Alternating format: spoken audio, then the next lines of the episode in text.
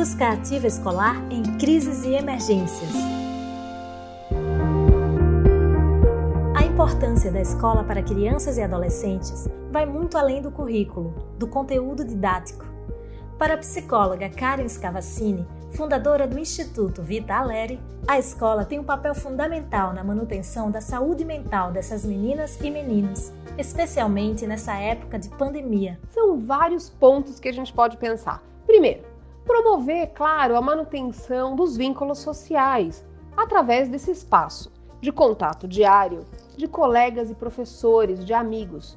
Traz um ponto de estabilidade numa realidade muito incerta e ajuda que as pessoas matem a saudade, que elas se encontrem mesmo que virtualmente e também possam perceber que todos estão na mesma situação e como eles estão enfrentando tudo isso.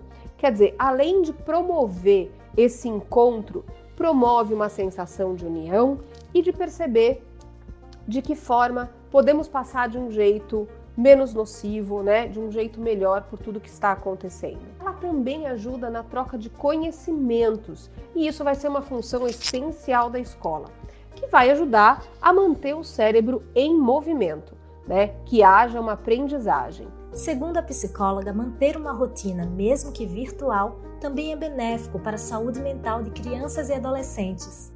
No geral, o que a gente tem visto é que essas crianças e adolescentes têm sido beneficiados de terem uma rotina escolar e continuarem com os seus estudos durante esse período.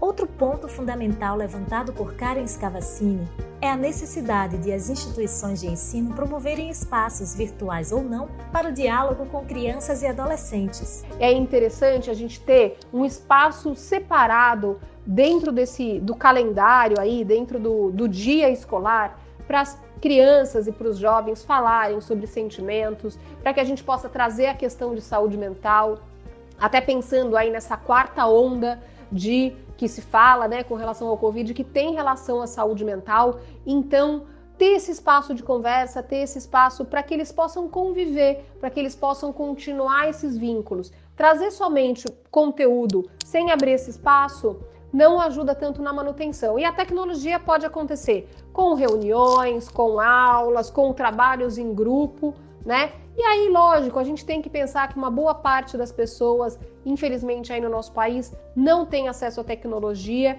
e pensar quais são as formas que as pessoas têm de manter o vínculo, né? Mesmo naqueles excluídos pela tecnologia. Para a especialista, as escolas que vão voltar com as aulas presenciais, ou mesmo as que já voltaram, tem muitos desafios pela frente. Nos casos de escolas que retomaram as aulas presenciais, elas estão com um grande desafio, né, de como estimular o convívio e ao mesmo tempo respeitar o distanciamento social.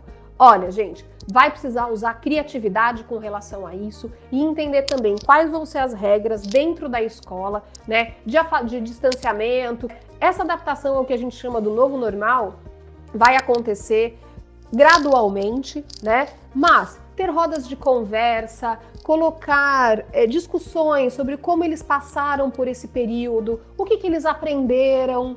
Tudo isso vai ser importante aí nesse momento, né? Não só correr atrás do conteúdo, porque eu acho que esse não é o objetivo, mas estimular o convívio e a, o estar junto. Dessa outra forma, falando da segurança, falando do autocuidado. E lembre-se, fora da escola não pode, ainda que a escola esteja funcionando em outro formato. Busca ativa escolar, garantindo o direito à educação de meninas e meninos em crises e emergências. Saiba mais no site buscaativaescolar.org.br.